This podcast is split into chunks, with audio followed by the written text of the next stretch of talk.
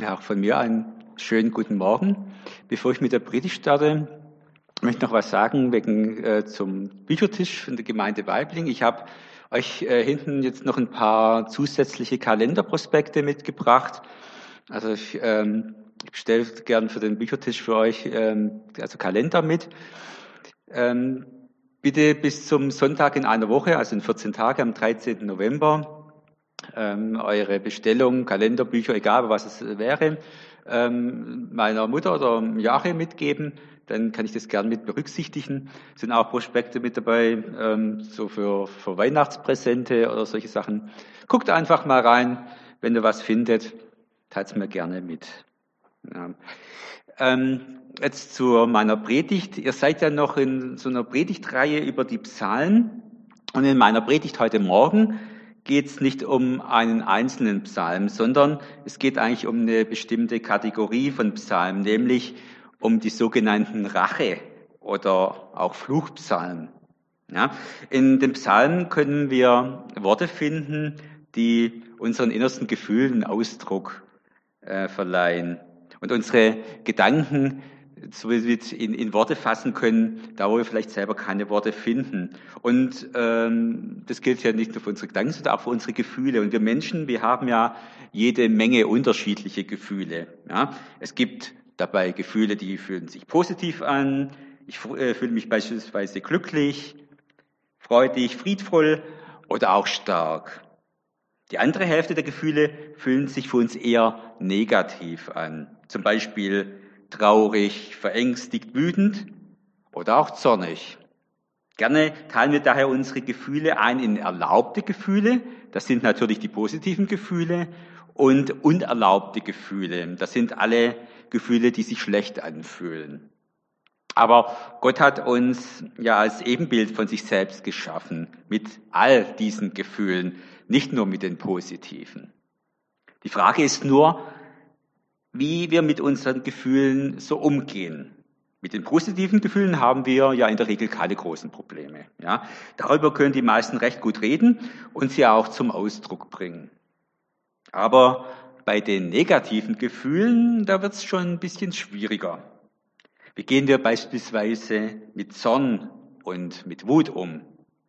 Das ist nicht nur unter uns Christen ein Tabuthema. Ein rechter Christ und ein guter Mensch ist nicht wütend. Auch wenn der Begriff des Wutbürgers in manchen Kreisen ja ganz modern geworden ist. Vielleicht denkst du jetzt aber, also damit habe ich ja wirklich keine Probleme. Trotzdem ist es wichtig, dass du jetzt nicht denkst, das betrifft nur die anderen.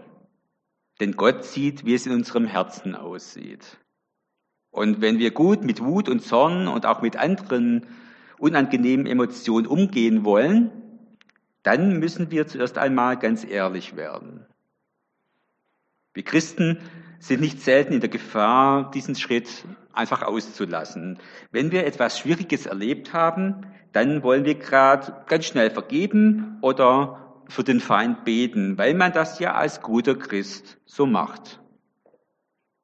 Und verdrängen dabei alle negativen Gefühle in uns. Und nachher fragt man sich, weshalb diese negativen Gefühle trotzdem noch da sind. Vergeben und heil werden kann ich erst, wenn ich meinen Gefühlen gegenüber ehrlich geworden bin. Erst wenn ich mir bewusst bin, was habe ich in meiner Seele für Gefühle dieser Person gegenüber, erst dann kann ich sie auch überhaupt erst mal loslassen. Wenn ich nicht ehrlich werde, bleiben diese negativen Emotionen bestimmt in meiner Seele. Und an dieser Stelle ist es wichtig, dass wir nicht frömmer tun als die Menschen in der Bibel. In christlichen Kreisen scheint es manchmal so, als ob alles gut wäre und wir immer über aller Wut und über allen Zorn erhaben wären. Das stimmt natürlich nicht.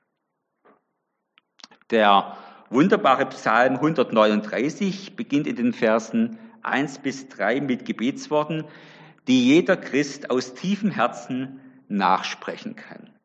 Sie lassen sich auch ganz problemlos in jeden Gottesdienst integrieren.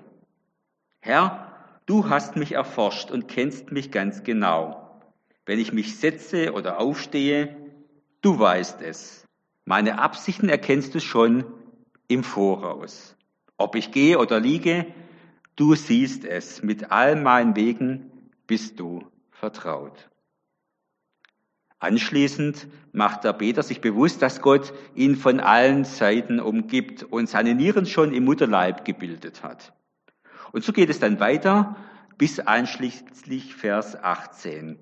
Dann aber kommen die Verse 19 bis 22. Darin heißt es, ach, dass du, Gott, die töten würdest, die sich dir widersetzen. Sollte ich nicht hassen, Herr, die dich hassen, nicht die verabscheuen, die sich gegen dich erheben. Ja, ich hasse sie mit äußerstem Hass und betrachte sie als meine eigenen Feinde. Danach ist alles wieder gut. Und der 139. Psalm endet mit dem strahlenden Schlussakkord in den Versen 23 bis 24. Erforsche mich, Gott, und erkenne, was in meinem Herzen vor sich geht. Prüfe mich und erkenne meine Gedanken. Sieh, ob ich einen Weg eingeschlagen habe, der mich von dir wegführen würde. Und leite mich auf dem Weg, der ewig Bestand hat. Diese letzten Bitten sind für uns so gut nachvollziehbar, dass sie in der Lutherbibel sogar fett gedruckt sind. Die zartesten und die brutalsten Gebetsanliegen stehen hier also direkt nebeneinander. Für die Autoren solcher Psalmen passten sie offenbar problemlos zusammen. Und es geht ja durchaus noch drastischer. Im Psalm 58 klagt David nicht nur über die schlimme Unterdrückung durch ungerechte Machthaber, sondern bittet Gott, ihnen die Zähne auszuschlagen und sie zu vernichten. Sein Gebet endet mit den Worten, wenn Gott Vergeltung übt, wird sich jeder freuen, der nach Gottes Willen lebt. Ja, er wird seine Füße baden im Blut seiner gottlosen Verbrecher. Vers 11. Sollten wir Gott in unseren persönlichen Gebeten oder im Gottesdienst etwa wirklich darum bitten, im Blut unserer Feinde waden zu dürfen? Es ist also nicht verwunderlich, dass die besonders drastischen Fluchpsalmen 58, 83 und 109 in Predigten normalerweise nicht vorkommen. Darf, ja soll man solche Rachepsalmen mitbeten? An dieser Stelle sind sich auch die theologischen Psalmausleger nicht einig. Dietrich Bonhoeffer, 1906 bis 1945, gehört mit seiner Schrift Das Gebetbuch der Bibel zu denen, die dafür plädieren, die Rachepsalmen mitzubeten. Das haben vor ihm auch schon andere große Theologen zu unterschiedlichen Zeiten getan, mit unterschiedlichen Bewältigungsstrategien. Einige Beispiele davon will ich euch nennen. Zum Beispiel betet David im Psalm 109 im Blick auf einen Feind, der ihm viel Böses angetan hatte. Zu Weisen mögen seine Kinder werden und seine Frau zur Witwe. Seine Kinder sollen bettelnd umherirren und die Ruinen ihres Hauses nach Überresten durchsuchen. Auf all sein Hab und Gut erhebe der Gläubiger Anspruch. Fremde mögen plündern, was er mit Mühe erwarb. Verse 9 bis 11. Der Kirchenvater Augustinus, 354 bis 430, bewältigte diese Bitten, indem er sie als Zukunftsvorhersagen interpretierte. David sei es nicht darum gegangen, Böses mit Bösem zu vergelten. Er wollte nur auf die unvermeidlichen Konsequenzen hinweisen, die die Sünden der Feinde Gottes ihn bedauerlicherweise einbringen werden. Aber bei aller Anerkennung für Augustinus, Bitten an Gott sind etwas anderes als Vorhersagen schlimmer Folgen. Eine andere Methode ist die Allegorisierung, also die symbolische Deutung einzelner Bilder oder Bildsegmente. Oft auch eine innerpsychische oder eine spirituelle Realität hinweisend. so wird dann der Feind, der Psalm, zum Bösen oder zu den Leidenschaften, die es zu bekämpfen gilt. Ein recht bekanntes Beispiel dafür ist Augustinus Interpretation der letzten Verse von Psalm 137.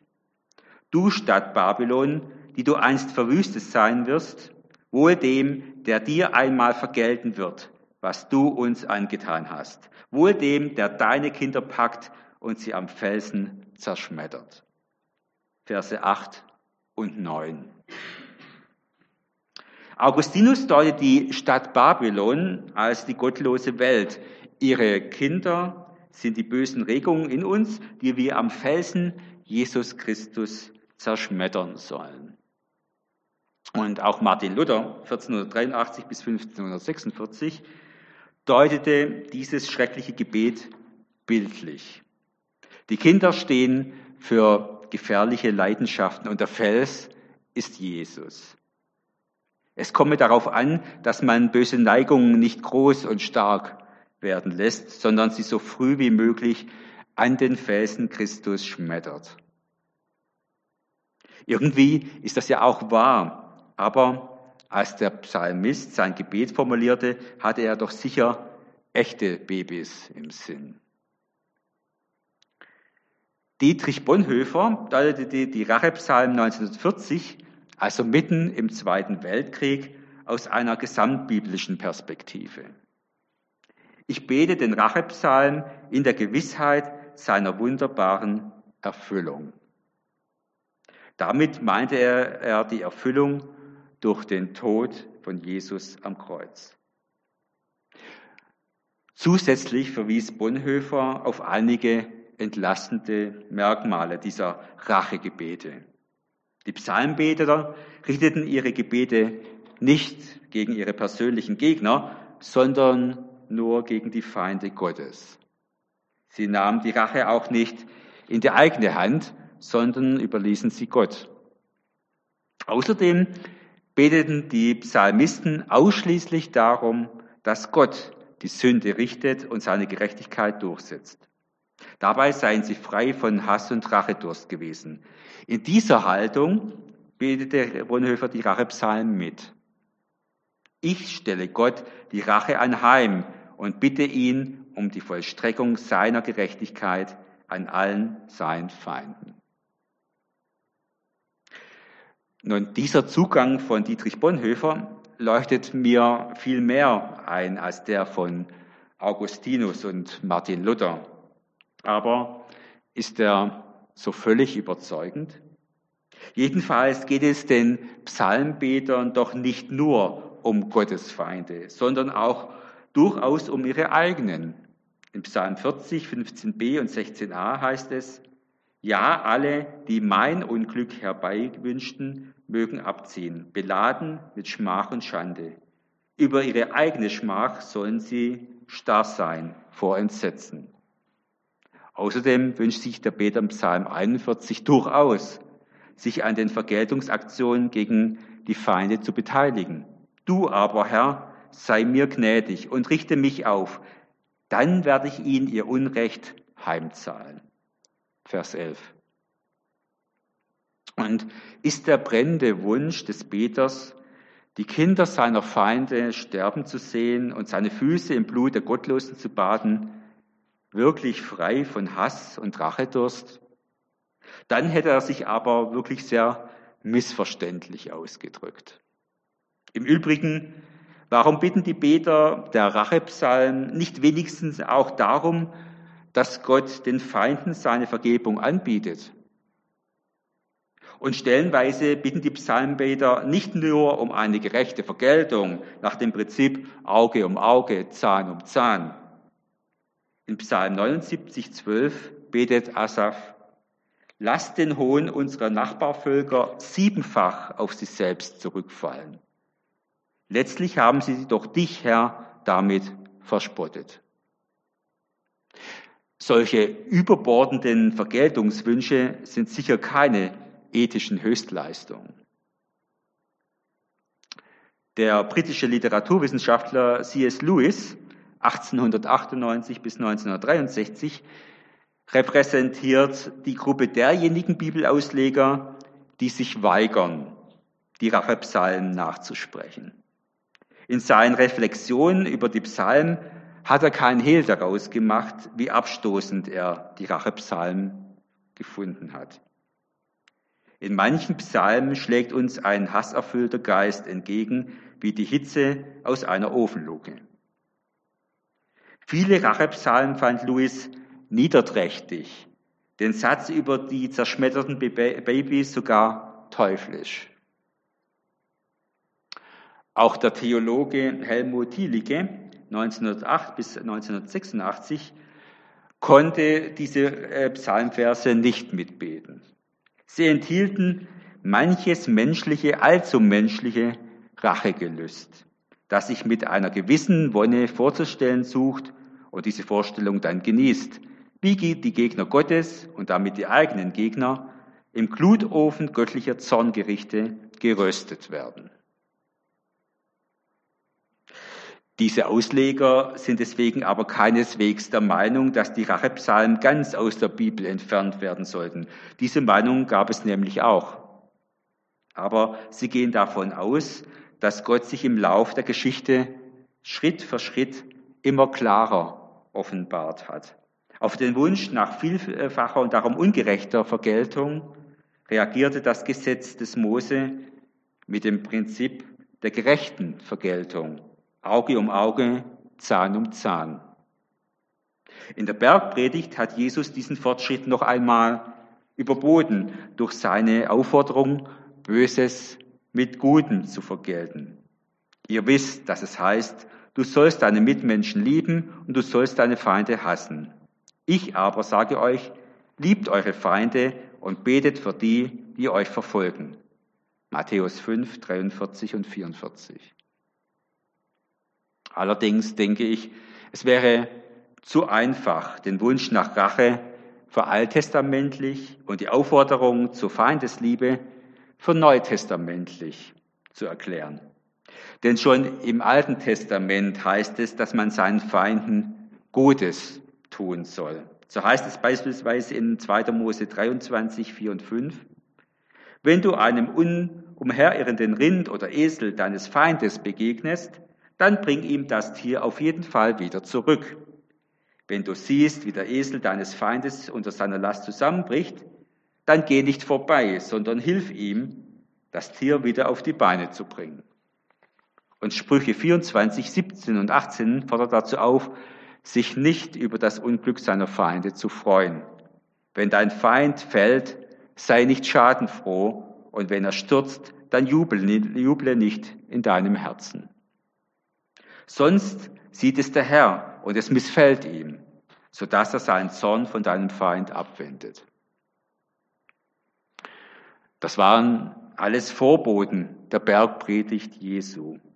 Aber im Gebet des gekreuzigten Jesus für seine Feinde leuchtet das Angebot der Vergebung so hell und stark wie nie zuvor auf.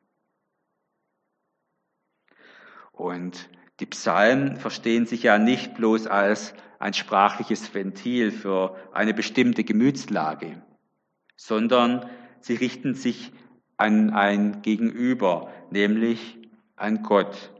Insofern können gerade die Feindpsalmen mit ihren Kraftausdrücken ein wichtiger Anstoß für unsere Gebetssprache sein, in der die Klage und das Herausschreien der Angst nicht gerade verboten, aber doch oftmals zum Schweigen gebracht wird unter dem Vorwand des Gottvertrauens, welches doch immer unser Glaubensleben bestimmen soll.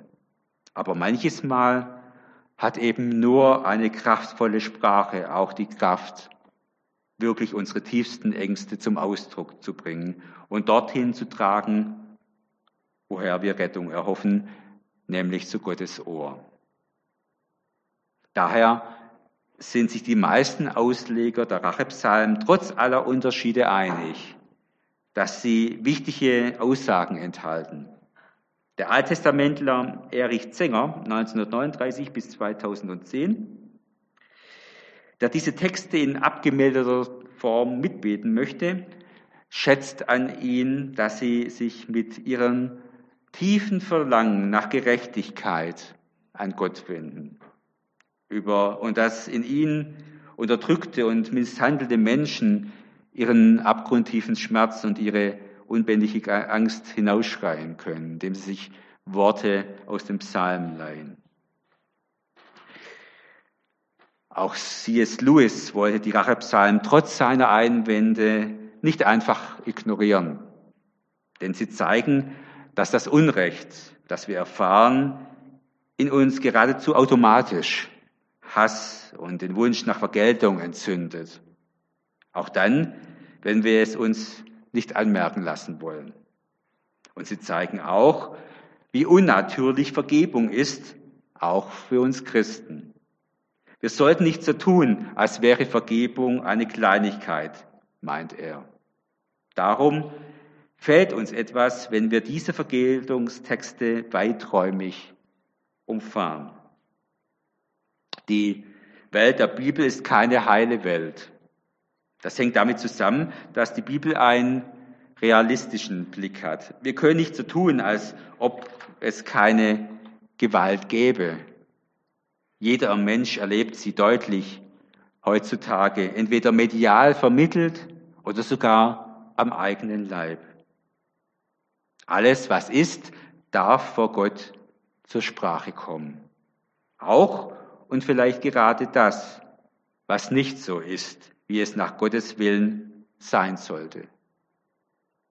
Gerade darin manifestiert sich, dass die Gewalt und die Gewalttätigen nicht das letzte Wort haben.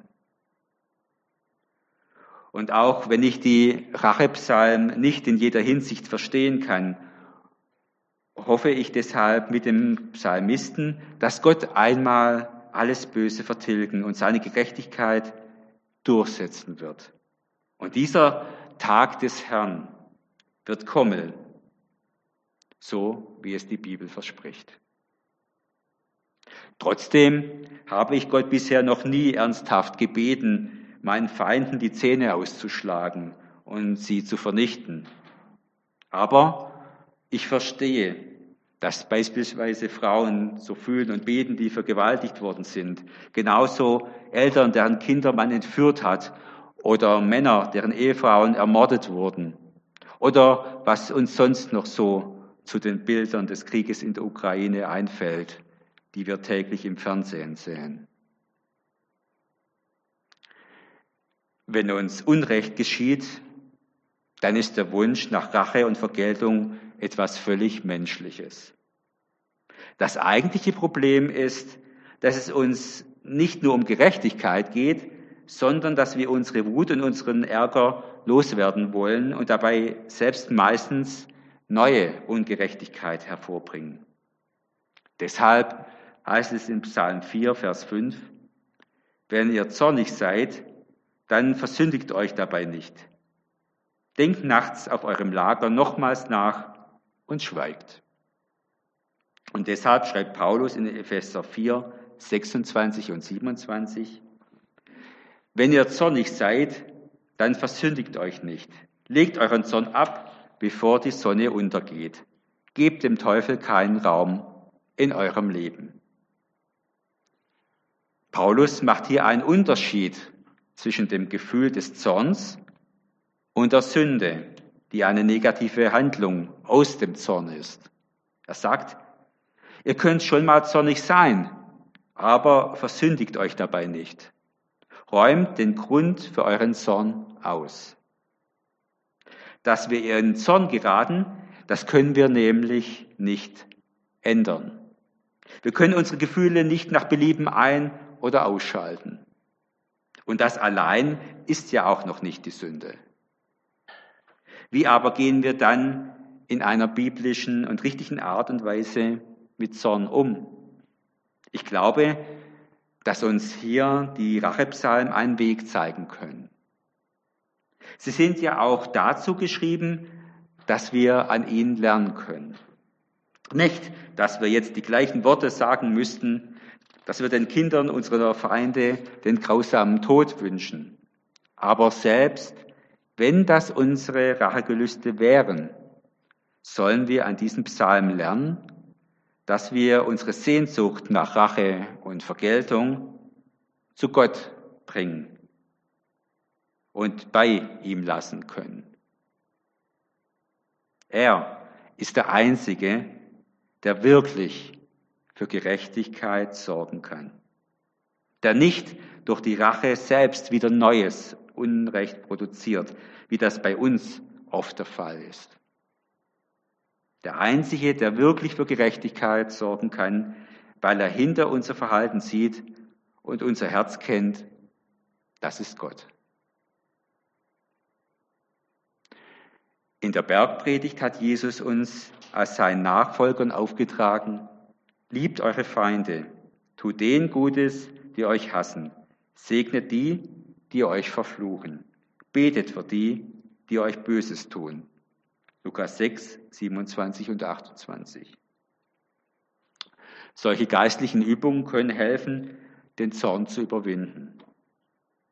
Manchmal vielleicht nur ganz langsam. Manchmal vielleicht nur in einem Teil unserer Seele. Aber sie sind die richtige Medizin. Auch Jesus hat am Kreuz keine Rachepsalmen gebetet, sondern Gott für seine grausamen Feinde um Erbarmen angefleht. Amen.